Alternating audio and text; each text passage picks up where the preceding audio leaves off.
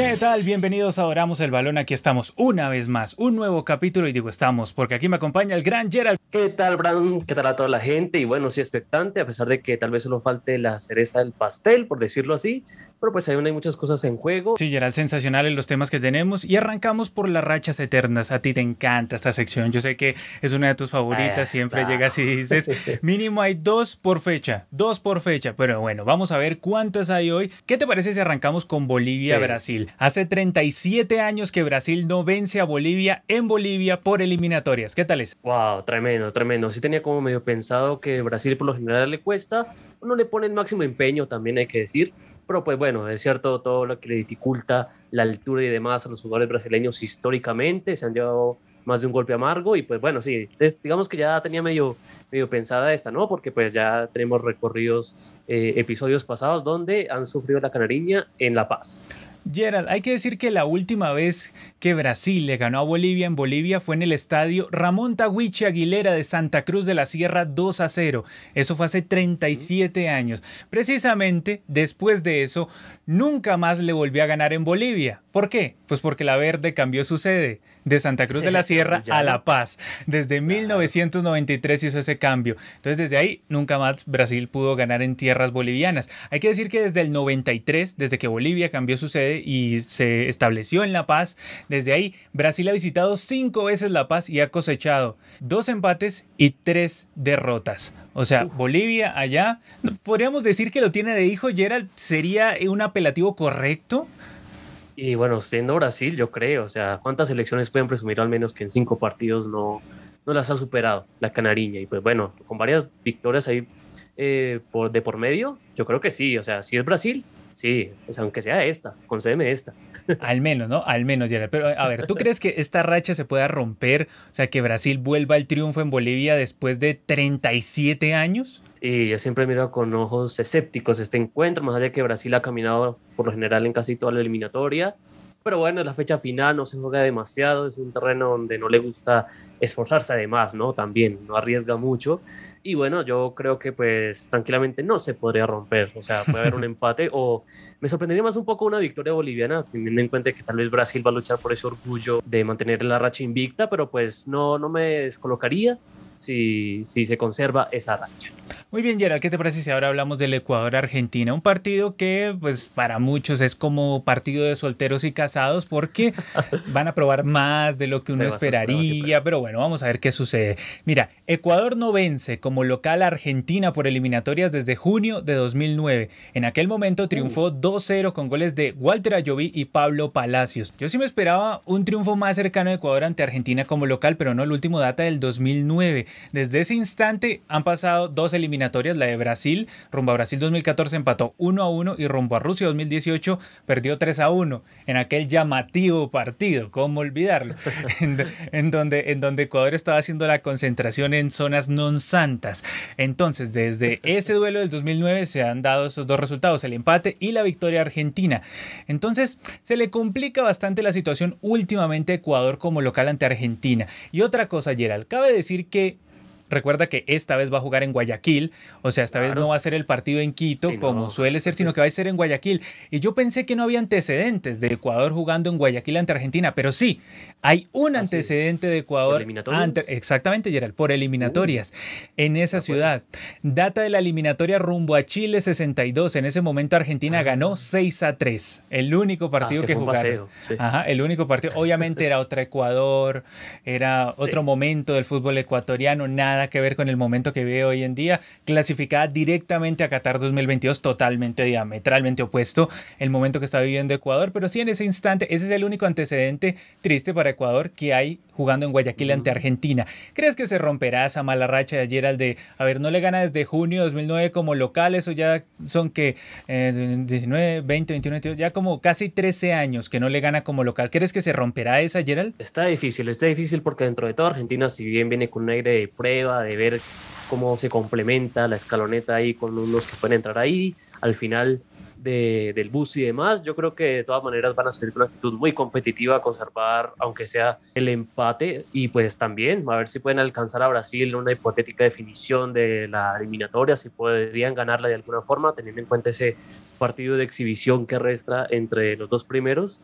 Yo creo que no va a seguir con, con mucha actitud competitiva como lo ha sido toda esta eliminatoria de Argentina y bueno, tal vez sea un empate así porque también Ecuador tiene lo suyo, pero bueno, eh, sabemos lo potente que es albiceleste y también un poco lo desubicada que viene Ecuador de pronto ahí, así que a lo mejor se descacha y hasta puede ser otra victoria de, de, la Argentina. De pronto Ecuador no es que venga desorientada, sino que Ecuador está muy relajada. A mí se me, se me hizo eso en el partido ante Paraguay. De todas maneras hay que tener en cuenta que es la despedida ante su gente, pero sí se me hace llamativo un partido de Ecuador en Guayaquil. O sea, si bien es cierto que esta eliminatoria vimos ese partido que jugó ante Bolivia como local, no recuerdo si tuvo otro como local en Guayaquil, pero recuerdo mucho ese partido ante Bolivia.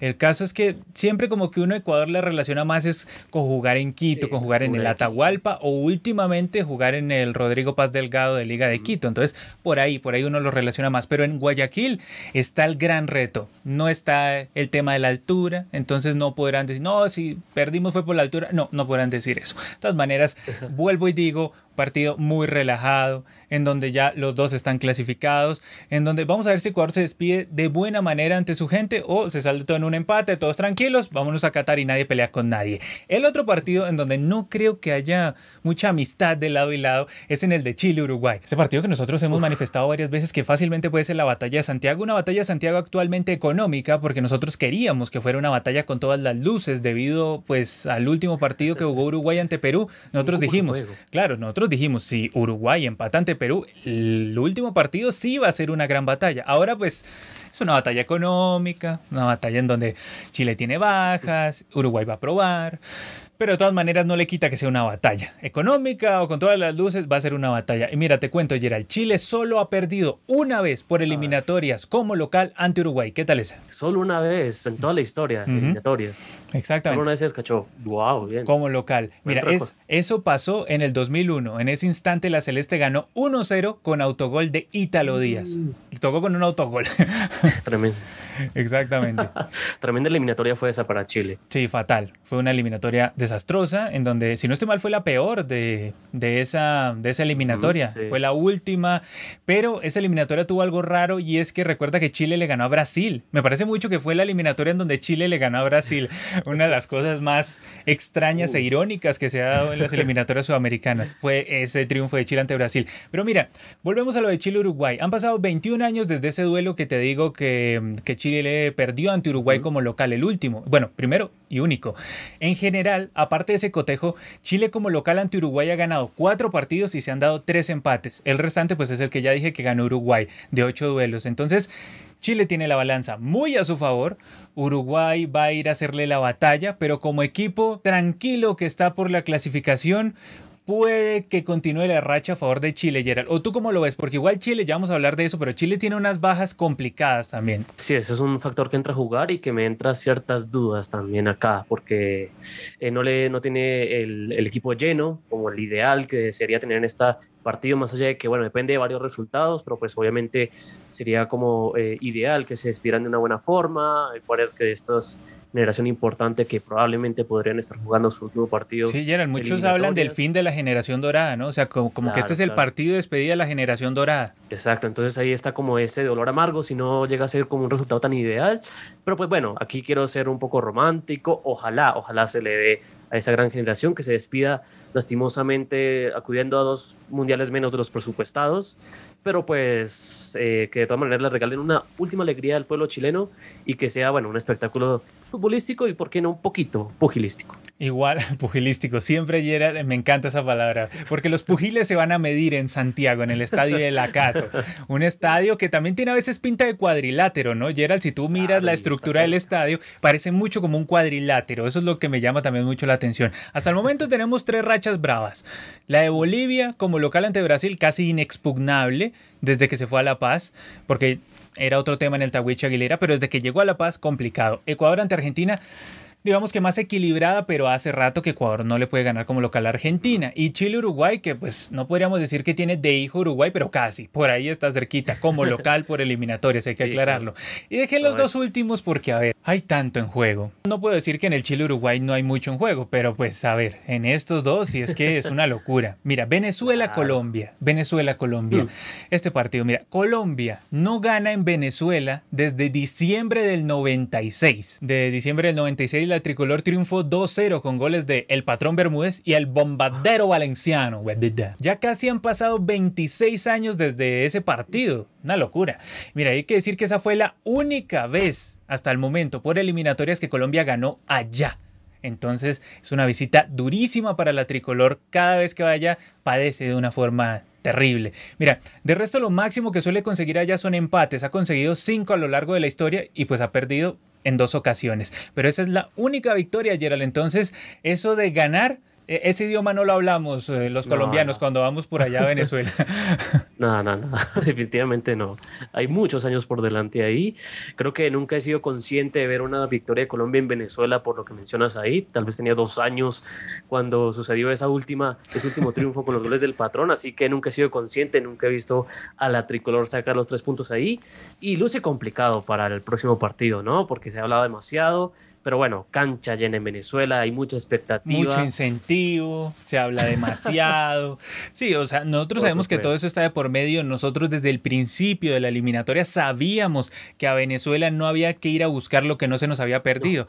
Pero debido a la ineptitud de nuestro grupo de jugadores junto a la ineptitud de nuestro técnico, pues entonces terminamos en estas, en donde es que toca ir a ganar cuando ya solo hemos ganado una vez, o sea, casi 26 años que no le podemos ganar a Venezuela ya, no es un rival fácil sabía que no. Por eso cuando decían, no, la última doble fecha de Colombia es muy sencilla. ¿Quién, quién sabe en qué se estaban amparando? Porque muy complejo ir a jugar para Colombia Sí, entonces eh, vamos a ver, de todas maneras es una racha que tiende mucho a los empates este partido allá. Entonces Gerald, Prepárate para un 0-0. Yo la verdad que...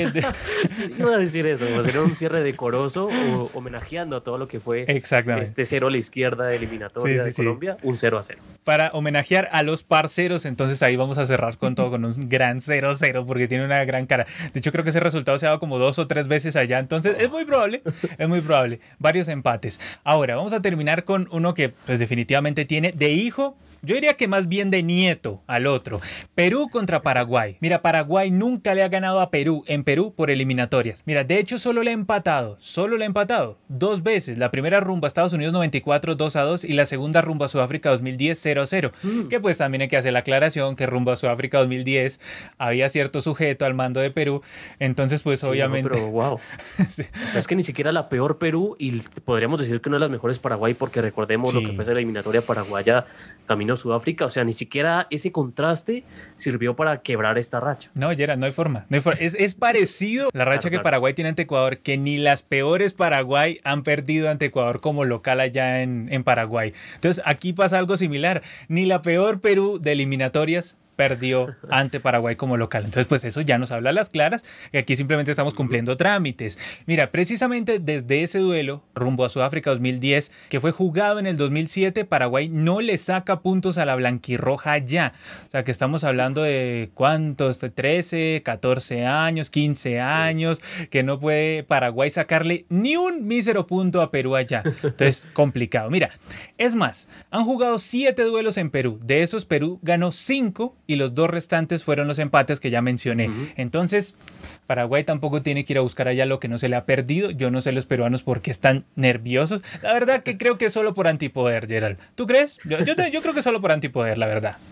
Bueno, sí, los, los, los nervios naturales de tener una gran responsabilidad de por medio, pero pues entendiendo todos esos datos y viendo todo lo que ha sido históricamente este duelo y cómo llegan ambas elecciones, porque bueno, más allá de cómo vienen sus resultados próximos, lo que ha sido toda la eliminatoria. Y bueno, yo no sé, yo diría que mañana es un día espectacular para ir al Nacional, ver, ver algo de historia, pues fiesta, bueno, un, fiesta, yo, yo no sé dónde están los nervios, o sea, ¿por qué nervios? Ellos llegan y dicen, no, pero es que el local se nos complica. O sea, si hay una selección a la que Perú le saca puntos como locales a Paraguay. O sea, es como su vieja confiable. Es como que venga Bolivia a jugar contra nosotros. O sea, estemos bien, mal, regular, le ganamos, le empatamos. El caso es que no perdemos, ¿sí? Entonces yo no sé, pues la verdad, cuáles son los nervios. A mí se me hace Gerald que es, eh, como tenemos aquí en el banner, la voz del antipoder. O sea, simplemente están tirando antipoder como para no dárselas de clasificado. Para asegurarlo más. Sí, sí, como para asegurarlo más, pero la verdad está todo, están todas las cartas echadas, está todo decidido. Y ellos simplemente deberían estar más bien pendientes del partido que se va a jugar por la mañanita en Asia. A ver quién va a caer ahí, si va a ser Australia contra Irak, Australia contra Emiratos Árabes. Yo creo que más bien deberían estar pendientes de ese partido por la mañanita, más que el partido por la noche. A ver, el partido por la noche es simplemente como un trámite, como, uy, vamos al Nacional a hacernos los nerviosos, pero la verdad es que, o sea, está, está todo muy cantado, la verdad. Ni Colombia le puede ganar a Venezuela ya hace casi 26 años y ni Paraguay le puede ganar a Perú, nunca le ha ganado a Perú allá en, en Perú. Entonces, pues, ¿a qué estamos jugando? La verdad que, que aquí simplemente estamos como mucho partido soltero contra casado. De pronto las expulsiones podrían calentar el asunto, pero siento mucho partido soltero contra casado, Gerald. O, o, de pronto, o de pronto crees que va a ser más complejo de lo que yo pienso. ¿Tú qué dices? En líneas generales ya está muy definido muchas cosas.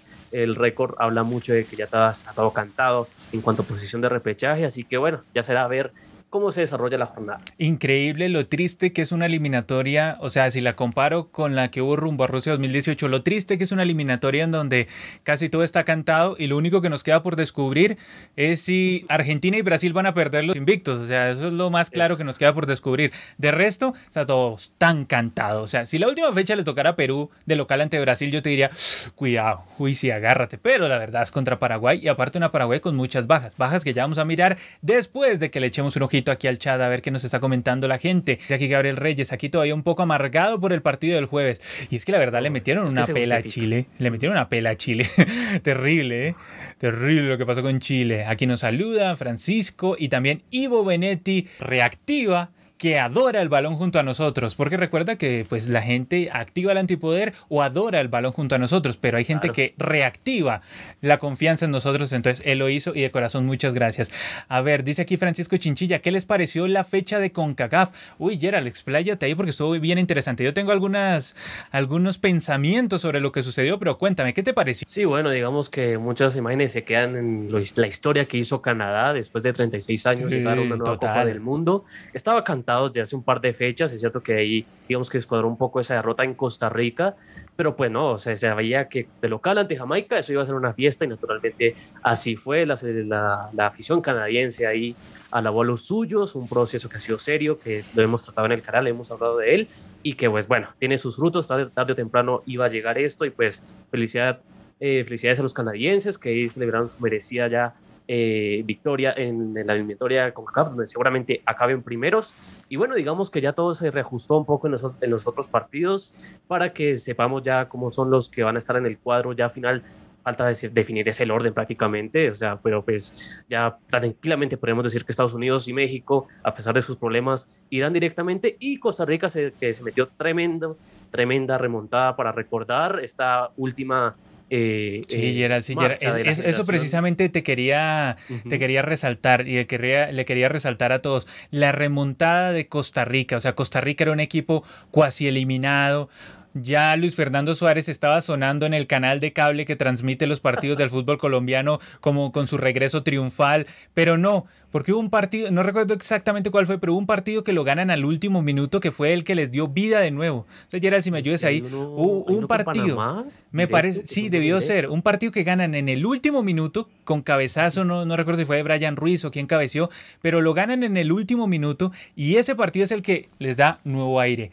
Y esta selección que tuvo duelos muy complejos, llegó y le ganó a Canadá, sí, un inicio muy feo, le ganó a Canadá este último partido y el más reciente que fue ante El Salvador también lo ganó. Entonces, sensacional. Sufriendo ante Canadá, una Canadá con 10, porque es que es un equipo bravísimo, también hay que decirlo, pero de todas maneras sacó los puntos que tenía que sacar y ya aseguró mínimo el repechaje, porque ya en CONCACAF está todo definido, ya Panamá está fuera de la pelea, no hay nada que hacer con Panamá, ya quedó hoy Costa Rica y en la última fecha lo que se va a definir es si Costa Rica va a ir de forma directa o tendrá que jugar ese repechaje ante Nueva Zelanda, no digamos mentiras, va a ser ante Nueva Zelanda, o sea, se me haría muy raro que no fuera ante Nueva Nueva Zelanda, pero el caso es que por ahí está el asunto. Pero sí, interesante, lastimosamente, yo quería que se definiera en la última fecha, pero pues que Panamá fue a dar vergüenza allá en Estados Unidos.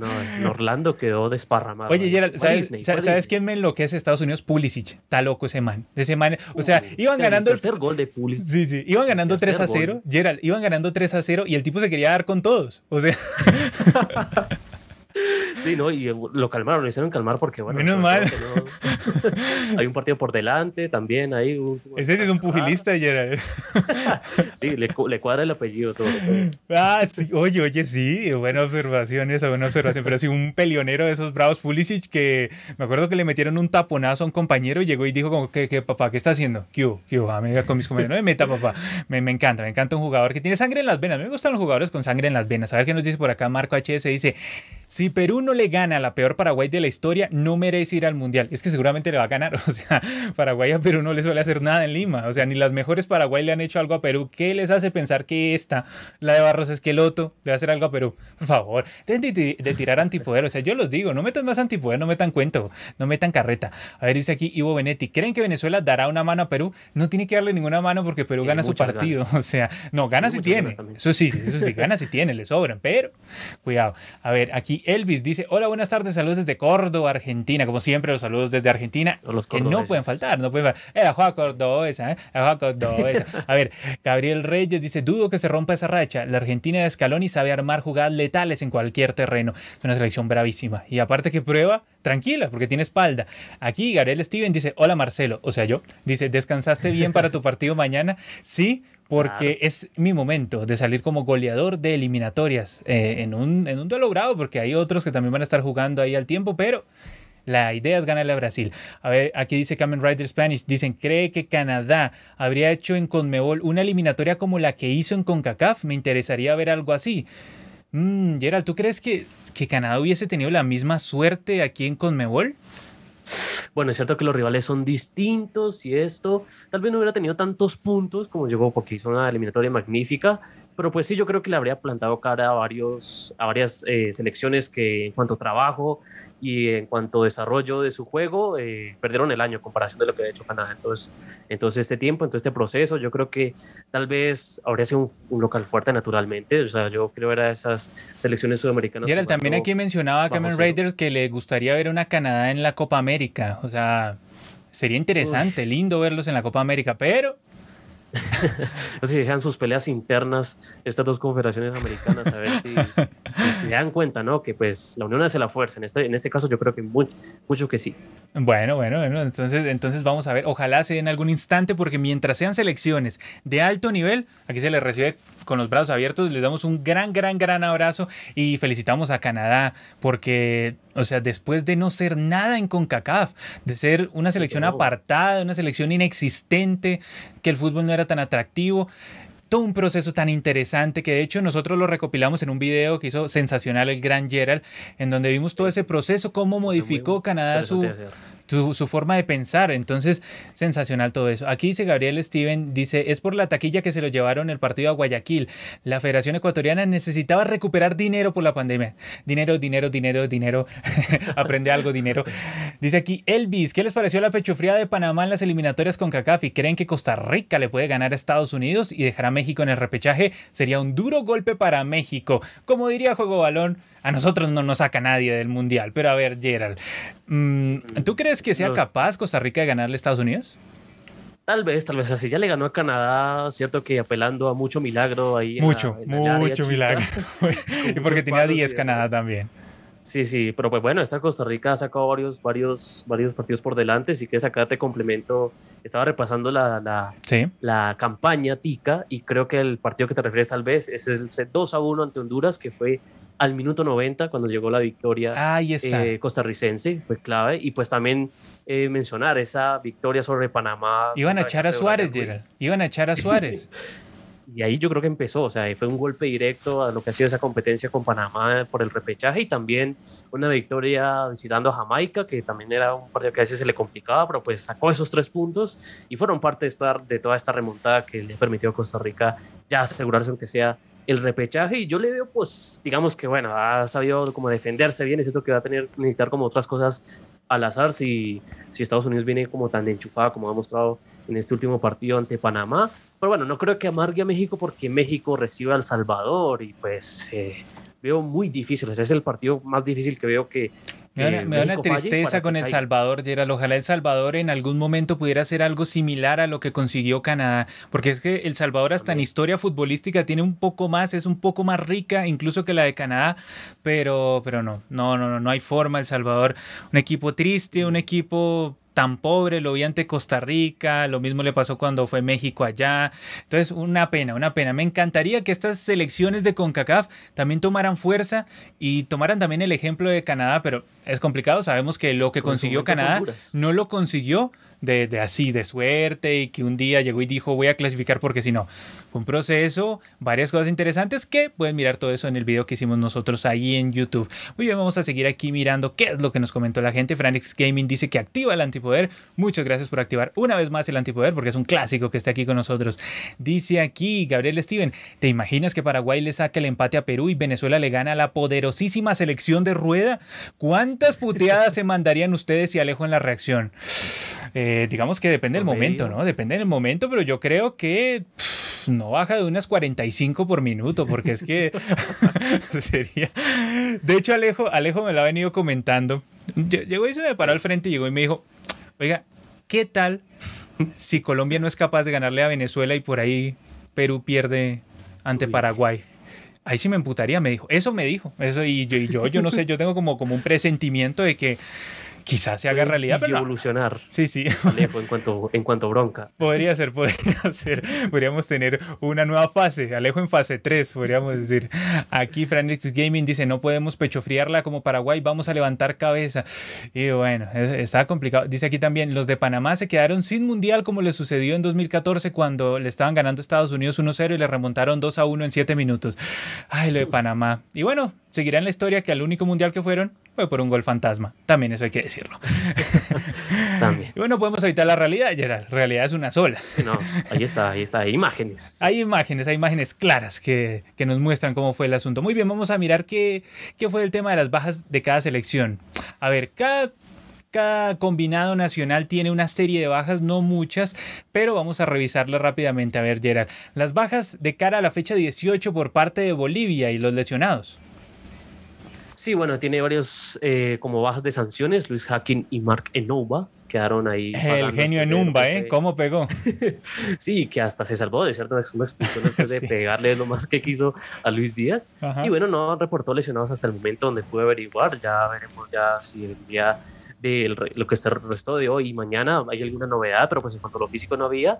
Y pues bueno, aquí podemos los apercibidos donde si bien hay varios eh, que no están en la convocatoria hoy por hoy, pues bueno, es como un tema informativo y pues bueno, ahí están los que estarían como pues medio condicionados, pero bueno, yo no sé si estas tarjetas se conserven por una próxima eliminatoria y demás, pero bueno, ahí está todo el mapa. Muy bien, entonces tenemos sancionados Hacking y Enumba y lesionados no tiene por el momento la selección boliviana. Como siempre, esto es donde está Waldo y si Gerald investiga algo, al instante se lesiona a alguien. Muy bien, los sancionados de Venezuela de cara a la fecha 18 tenemos a sancionados dos de la defensa, Chancellor y Rosales. Que buena noticia para Colombia, yo no sé. Entonces, ese es el problema, porque es que teniendo rueda en el banco técnico nunca hay una buena noticia. Lesionados no tiene ninguno y los apercibidos, uno de ellos era Salomón Rondón y no se hizo sacar en amarilla en Argentina porque básicamente no hizo nada. Entonces, pues uno al hacer pues nada, pues es difícil que le saquen amarilla, ¿no? Sin ir a disputar un balón ni hacer absolutamente nada, pues te queda como complicado. Vamos a mirar los de Paraguay. Paraguay, ay, Gerard, qué tema complicado, ¿no? Cuéntame los sancionados y lesionados de Paraguay. Y bueno, salió con una, un balance bien complicado ese partido con Ecuador. Fueron Gustavo Gómez, el capitán, y más ni menos. Blas Riveros, que es de los habituales titulares. Ese expulsado, ¿no? Ese fue expulsado porque ese se, fue expulsado. se pasó de revolución. Y Matías Villasanti, que venía del banco y le alcanzaron a amonestar, y ahí quedó pagando. Y también mencionar la lamentable lesión de Robert Morales, que venía de un... La Pantera, y era qué mala suerte. Hasta los hinchas de Cerro llegaban y decían, no, terrible. así este triple M cómo se va a caer la Pantera Morales. Y era la verdad que hasta ellos mismos se lamentaban porque recordemos que abrirán ante Olimpia en la Libertadores. Entonces, Dios mío. Pero qué partido, por Dios. Pero bueno, ese es otro tema. El caso es que Sancionados, Capitán Gustavo Gómez, Blas Riveros, el lateral, Almirón, fundamental, Villasanti también que entró en el segundo tiempo, como bien decía Gerard, y la Pantera Morales lesionado. Entonces, tras de que Paraguay a Perú no le puede sacar puntos en Lima, normalmente no le puede sacar puntos, solo le ha sacado dos empates, pues mira, mira con la cantidad de bajas que llega, o sea, tiene todo servido Perú. La verdad, ustedes están metiendo cuento y antipoder, tienen todo servido, la verdad, o sea, yo no sé qué, qué, cuento meten aquí, que no, que estamos preocupados. Mentira, mentira, no metan cuento. A ver, sancionados por parte de Colombia para la fecha 18, la última, el señor Juan Guillermo Cuadrado, que es una, ya está en Turín. que es una noticia irónica para nosotros, ¿no? El típico meme que uno como que se hace el que está triste, pero en el fondo sonríe, algo así pasa cuando el señor Cuadrado recibimos esa noticia. Muy bien, también lo otro que hay que decir es que está lesionado el señor Alfredo Morelos y estaba tocado, hasta el último que supe, estaba tocado con una contusión ahí en, en un golpe que tenía el señor Quintero, Juan Fernando Quintero. Entonces hay que mirar hasta el último minuto. Sí, hasta último está minuto. En duda. Sí, está, en duda. Aunque pues también te da una contusión, te lesionas contra Bolivia jugando 20 minutos. La verdad que eh, bastante llamativo, bastante. o sea, básicamente. nunca básicamente pega un pique de, 20 metros y se lesiona. O sea, es muy complicado, la verdad. es muy difícil vivir. Sancionados de Ecuador, Gerald, para la fecha última, la 18. Bueno, aquí está. Si bien Alexander Domínguez no estaba convocado y demás, lo pongo acá porque creo que tenía dos partidos de sanción tras el patadón que le dio a Mateus Cuña en su partido con Brasil. Pero bueno, creo que ya aquí terminaría la sanción de Alexander Domínguez, el arquero por momentos titular. Veremos que, cuál termina siendo ahí en el complicado arco ecuatoriano. Y por lo tanto, eh, también Félix Torres, que ya ahí sí fue amonestado en el encuentro contra Paraguay. Y ahí ya. Ese, ese, ese, es fundamental ahí atrás, ¿no, Gerald? Ah, bueno, menos mal la selección ecuatoriana. Vamos a mirar qué pasa con Uruguay. Con Uruguay tenemos como sancionado el único a Facundo Pelistri, no va a poder estar en el último duelo ante Chile. Como lesionados tiene dos, a Matías Olivera y a Matías Vecino, tanto el lateral como el mediocampista. Cuéntame. Sí, con hay que decir que como tal no está lesionado, sino que él llegó con positivo eh, COVID a la convocatoria y y bueno, si bien ya dio el alta, ya superó la enfermedad y ya arrojó eh, PCR negativo eh, por las eh, normas sanitarias de Chile, no puede entrar porque tuvo dio positivo en la última semana, así que no podría entrar, no lo dejan entrar, así que pues ya ya está desafectado por este partido. Entonces podríamos decir que está lesionado moralmente, podríamos decir que está lesionado más moralmente que, que alguna dolencia física en sí. A ver, hablemos de los sancionados que tiene Chile y también las bajas. Bueno, en general las bajas que tiene Chile para la última fecha. Claudio Bravo no va a poder estar en el último partido probablemente la generación dorada, lastimosamente. Paulo Díaz tampoco va a poder estar, ambos sancionados por acumulación. Y lesionado tenemos a Guillermo Maripángera. No se animaron a descartar, o sea, Lazarte dijo que casi que lo descartaba y pues bueno, sí que muchos daban por un hecho que no, que no jugaría, que sería muy extraño.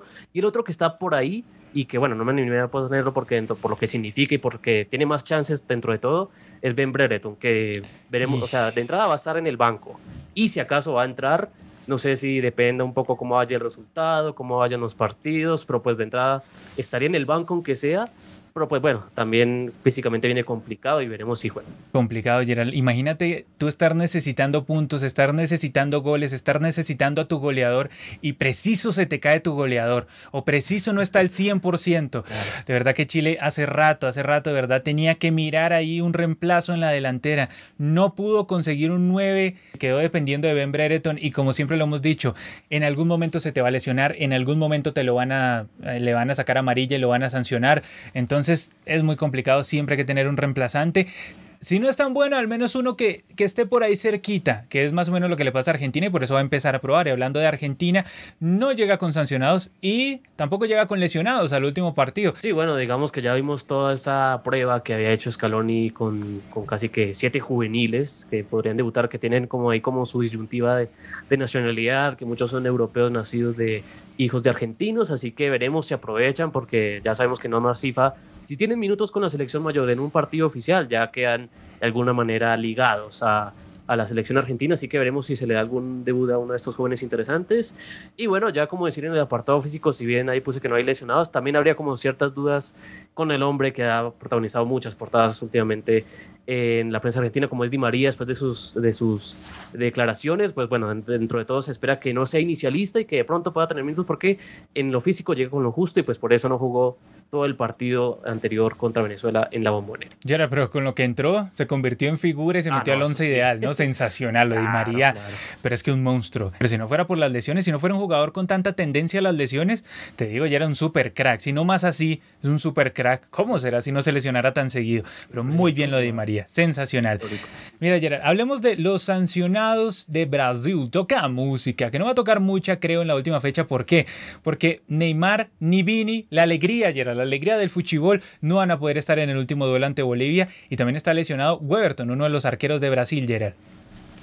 Sí, no va a sonar tan fuerte, tan fuerte esa bossa nova ahí en la mitad, en la mitad y en la delantera, sin Neymar y sin Vinicius. Y bueno, también una novedad que fue el día de hoy, Weberton ayer se sintió lesionado, ya volvió a Palmeiras y para reponerlo citaron al portero de Paranaense Santos, que ha estado en el proceso y bueno, digamos que siempre es como detalles de color, porque Brasil tiene eh, plantilla para reajustar a más no poder. Sí. Pues, Brasil tiene jugadores para prestarle a Colombia, Perú, a Venezuela, más o menos.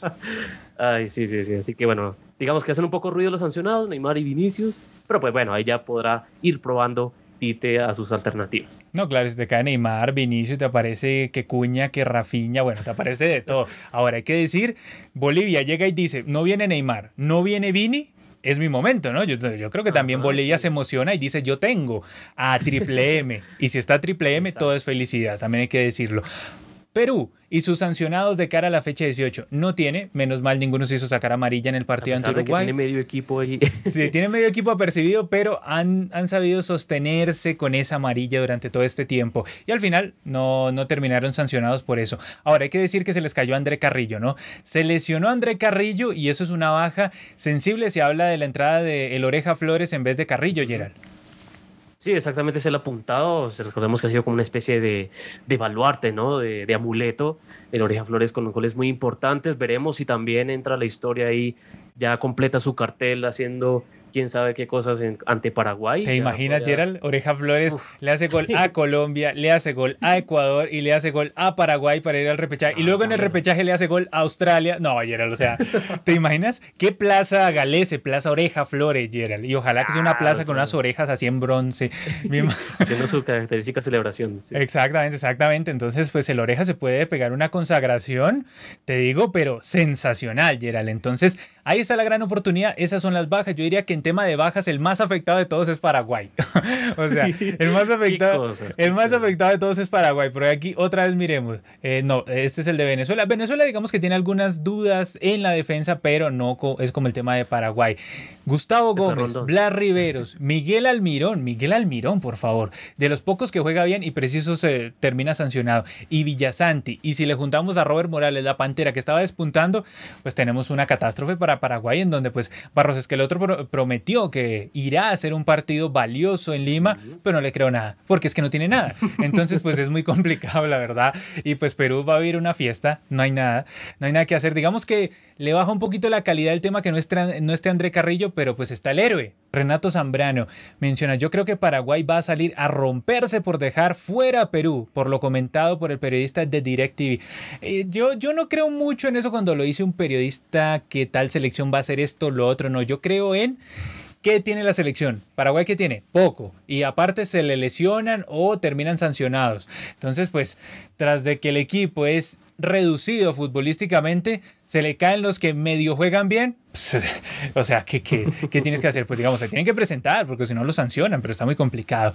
Dice aquí Gabriel Steven, al menos mañana Messi volverá al estadio de Barcelona. Bueno, al de, Barcelona de Guayaquil. Un genio. Como Ronaldinho en su momento. Sí, también, también Ronaldinho. Aunque Ronaldinho, recordemos, hablando de Paraguay, ganó el jamón de oro en la cárcel paraguaya. Bueno, bueno aquí Sufur activa el antipoder. Muchas gracias por activar el antipoder. Aquí Rodre dice, mucho miedo a Venezuela, están abriendo el paraguas a full. No estamos abriendo el paraguas, es que la estadística es clarísima, no ganamos allá hace casi 26 años y lo máximo que conseguimos son empates. Dependemos de Paraguay y Paraguay no tiene como cinco, tiene cinco bajas. Entonces, pues la verdad, la verdad, está muy complicado. Dice aquí, em, aquí el mismo Roddy, dice, yo estaría contento de cerrar con Venezuela.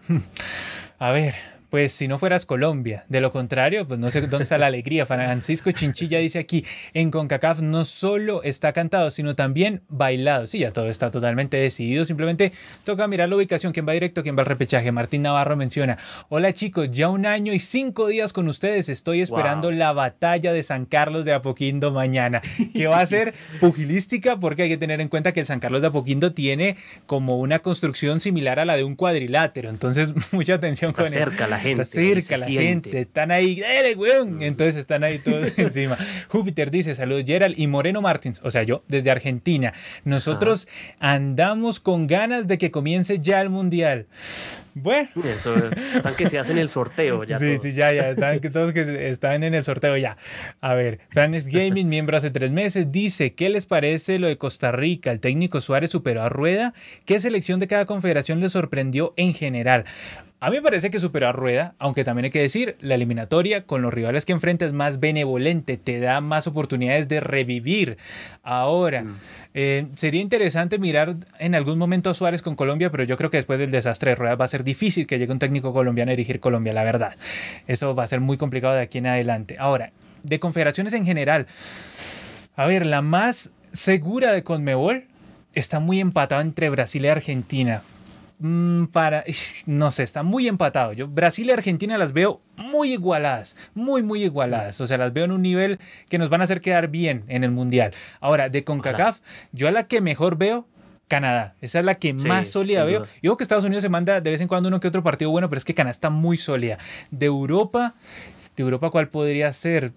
Suiza, me encanta Suiza, Gerald, o sea, me fascina, dejó afuera Italia, lo cual a mí me llena de orgullo, y, y pues una selección que dejó afuera Francia en la Eurocopa. Francia la sí, sí, por eso, entonces una selección Suiza. A ver, tú pones otra Europa, yo puse Suiza, pero porque es una debilidad personal, pero a ver.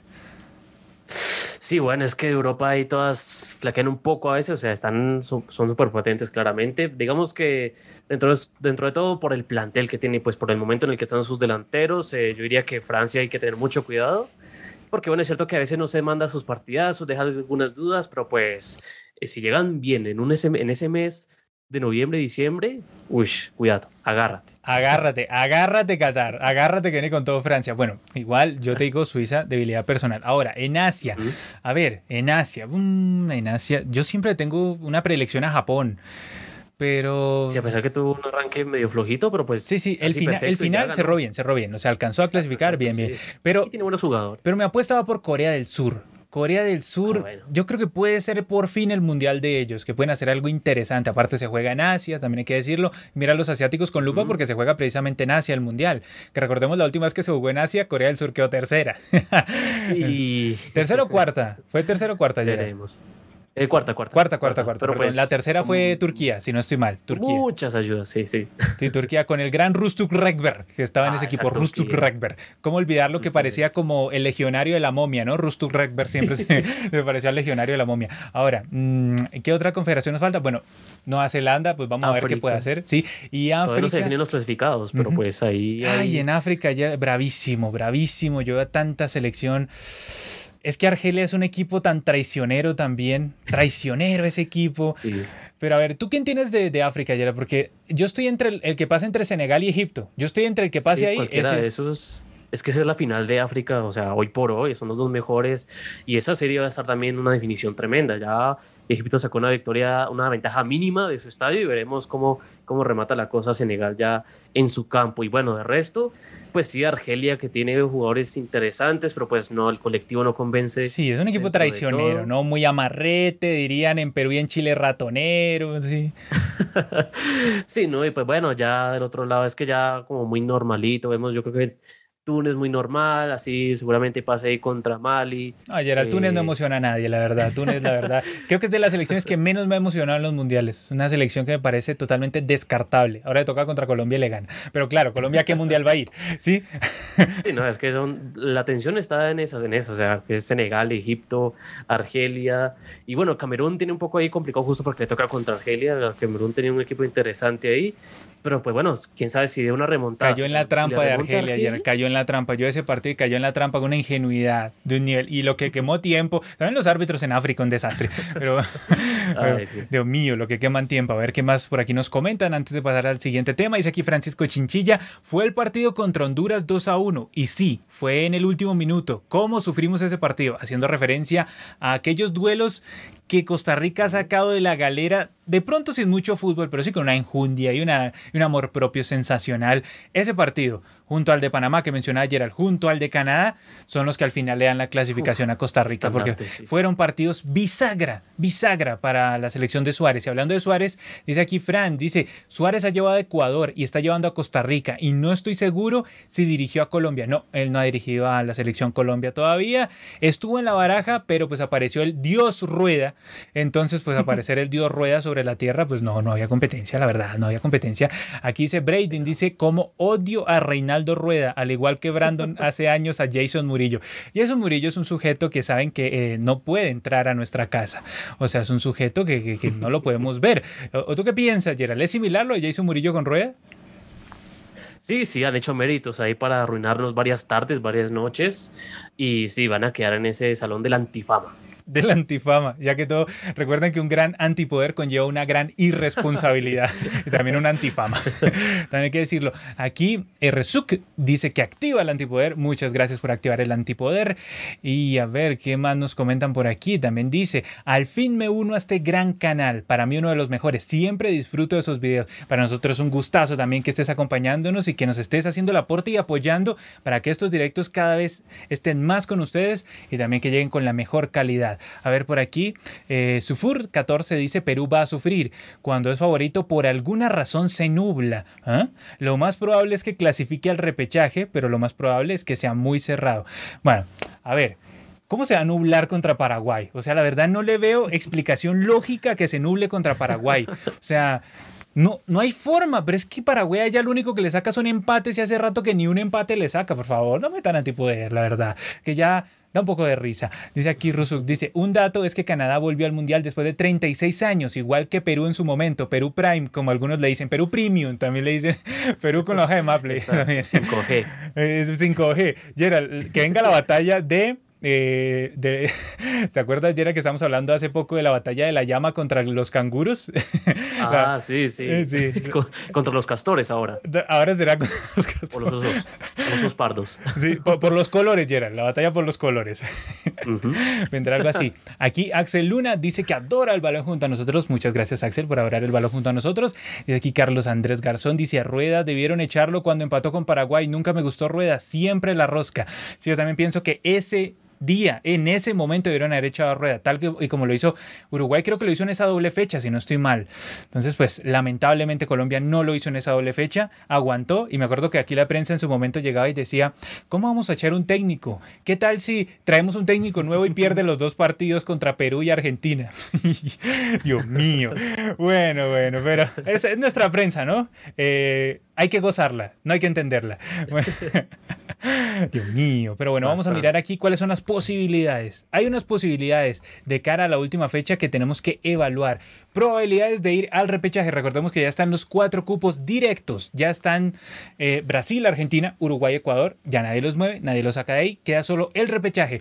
Gerald, cuéntame las posibilidades en porcentaje de quedarse o de irse de Perú, que es la quinta. Sí, bueno, el que tiene más opciones, digamos que en repechaje, 45%, porque, primero porque si gana, no hay nada que hacer para las otras. Sí, se acabó. Ya si gana, no importa lo que hagan, no importa que goleen, no importa que hagan cualquier cosa, ya Perú estaría en el repechaje. O si empata, Perú también tiene chance, o sea, siempre y cuando Colombia y Chile no ganen, Perú empatando va a conservar ese puesto del repechaje. Y bueno, y si pierde, ya necesitaría más cosas. Perú necesitaría que Colombia también pierda y que Chile por lo que más quiera, no gane. Entonces, hasta el peor de los escenarios, Perú ahí tiene posibilidades. Y fuera, pues ya más básicamente es como lo contrario, ¿no? Si empata y Colombia y Chile ganan, pues ahí sí ya se despediría de cualquiera de las dos. Podría aventajarla si estas eh, selecciones ganan, y o si pierde y Colombia gana, o, o si empata y Chile gana. Ahí ya también son variables que le dejarían a Perú fuera de Qatar. Igual hay que decir que el porcentaje, la posibilidad, la probabilidad de que Perú caiga al repechaje es de el si no estoy mal, 45%, ya el 45% de su probabilidad de caer al repechaje. Pero de quedarse afuera es del 55%. No, eso es demasiado. O sea, a mí se me hace demasiado. porque, digamos que dentro de. Hay, en algunos escenarios un resultado sí le sirve y dos no. Ya, ya, está bien, está todo bien, Gerald. Pero Paraguay ya no le saca puntos hace mucho tiempo. a mí se me hace que la, la, probabilidad de ir al repechaje es del 90%, la verdad. Pero, Sabes que a veces los números son números fríos y no Sí, sí, demasiado fríos, como Davinson. sí. cualitativo, ¿no? Sí, como Davinson. Números muy fríos como Davinson. Y hablando de Davinson, hablemos de Colombia, que actualmente es la sexta y según las cuentas tiene una probabilidad de ir al repechaje del 15%. ¿Cómo consigue el repechaje? Sencillo, si gana y Perú empata o pierde. Ahí cae al repechaje. Y también si empata tiene una posibilidad, increíblemente, pero si empata tiene una posibilidad, pero necesitaría que Perú pierda, cosa que no va a pasar. Y que Chile no gane. Bueno, eso podría pasar. Eso sí es un poquito más probable. con un 0-0 podría ir. Sería, sería, sería, épico. Sería la cosa más loca de la historia, la verdad. Rueda punto de 0-0 clasificarnos. Y tiene una posibilidad de quedarse fuera del 85%. Esta sí es muy creíble. ¿Y cómo se queda fuera? Sencillo. Si pierde y Perú gana. o sea, eso es así. De hecho, con el, con el, solo hecho de perder, ya no importa lo que pase en el resto de estadios. Ya se acabó el asunto. Y de por sí sería una vergüenza y Rueda tendría que quedarse ahí en Venezuela. A ver, y si empata, y si Perú suma un punto, o sea, si Colombia empata y Perú también empata, se queda fuera. O si Perú y Chile ganan. Eso es así de sencillo. Si empata y Perú y Chile ganan, también se queda fuera. O sea, tiene todas las de quedarse afuera Colombia. Ahora hablemos de Chile. Chile tiene una probabilidad de llegar al repechaje del 9%. Es muy, muy bajita. Y tiene una probabilidad de quedarse fuera del 91%. ¿Cómo entraría? A ese repechaje? Pues si gana y Perú y Colombia no ganan. Sencillito. Suena sencillo, ¿cierto? Ahora, Paraguay no lo va a dejar sencillo. eso, Paraguay no, no va a colaborar. Ahora, ¿cómo se queda afuera? Eso sí, hay muchas combinaciones. Si pierde o si empata. O sea, de entrada tiene que ganar. No le sirve ni siquiera el empate. Al menos a Colombia le sirve el empate. En algún escenario le sirve el empate. Y también puede que gane, que eso incluso duele más. Puede que gane, pero si Perú y Colombia ganan, igual se queda fuera. Entonces, Gerald, ahí sobre la mesa, ¿cómo ves el asunto?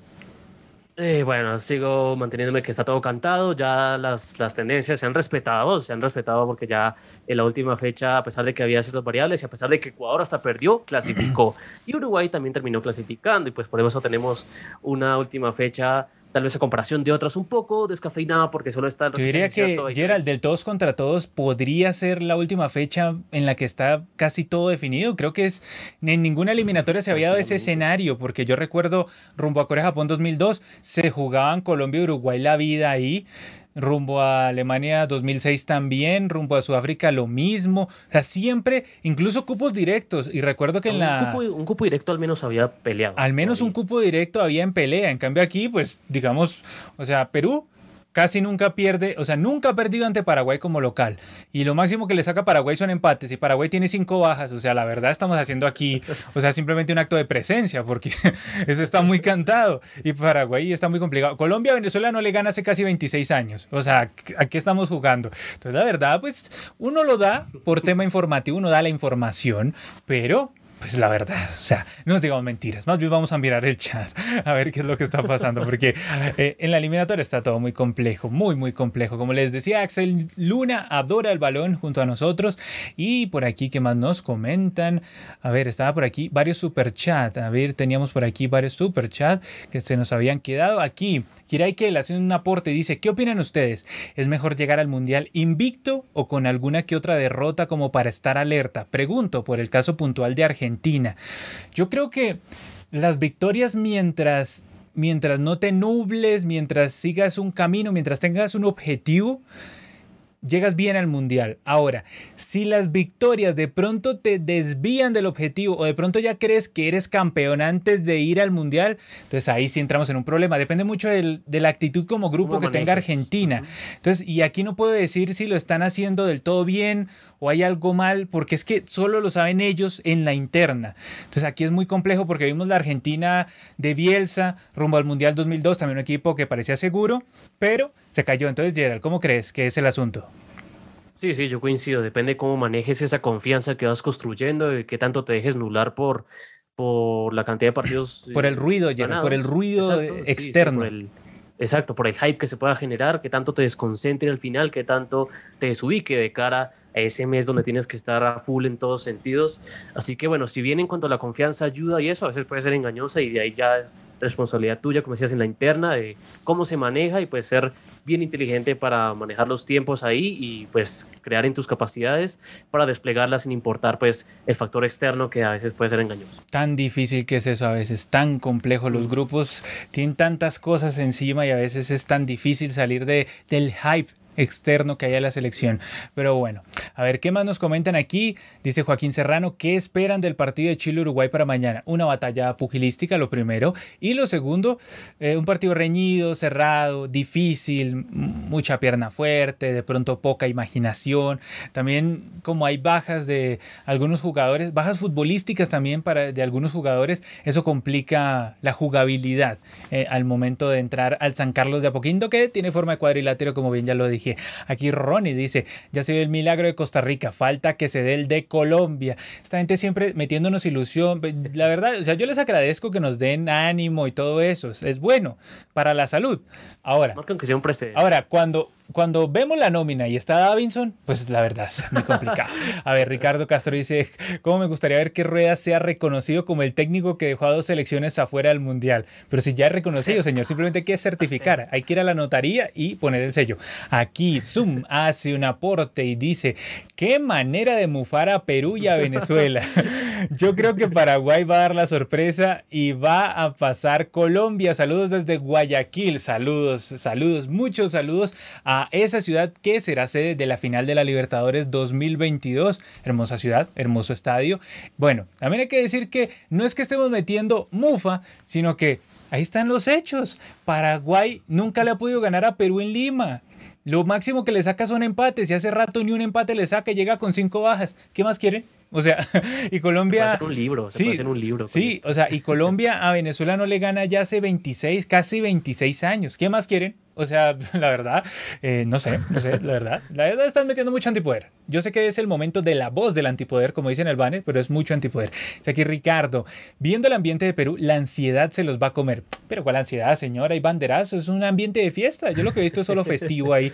Brian Andrés dice, siendo sinceros, ¿hasta dónde creen que avancen las cuatro selecciones de Conmebol que ya están clasificadas? Uy, Brasil y Argentina los veo mínimo en cuartos. De ahí para adelante no me hago responsable. A Ecuador la veo en octavos. Y a Uruguay está entre octavos y cuartos, o sea, Uruguay puede dar ese salto, yo creo que es capaz, pero no sé, es que después de cuartos no, no pongo mis manos en el fuego de pronto. A ver, y el tema Perú, mm, pero sí la veo más complicada futbolísticamente porque es que me parece un equipo que es más corto con relación a los otros.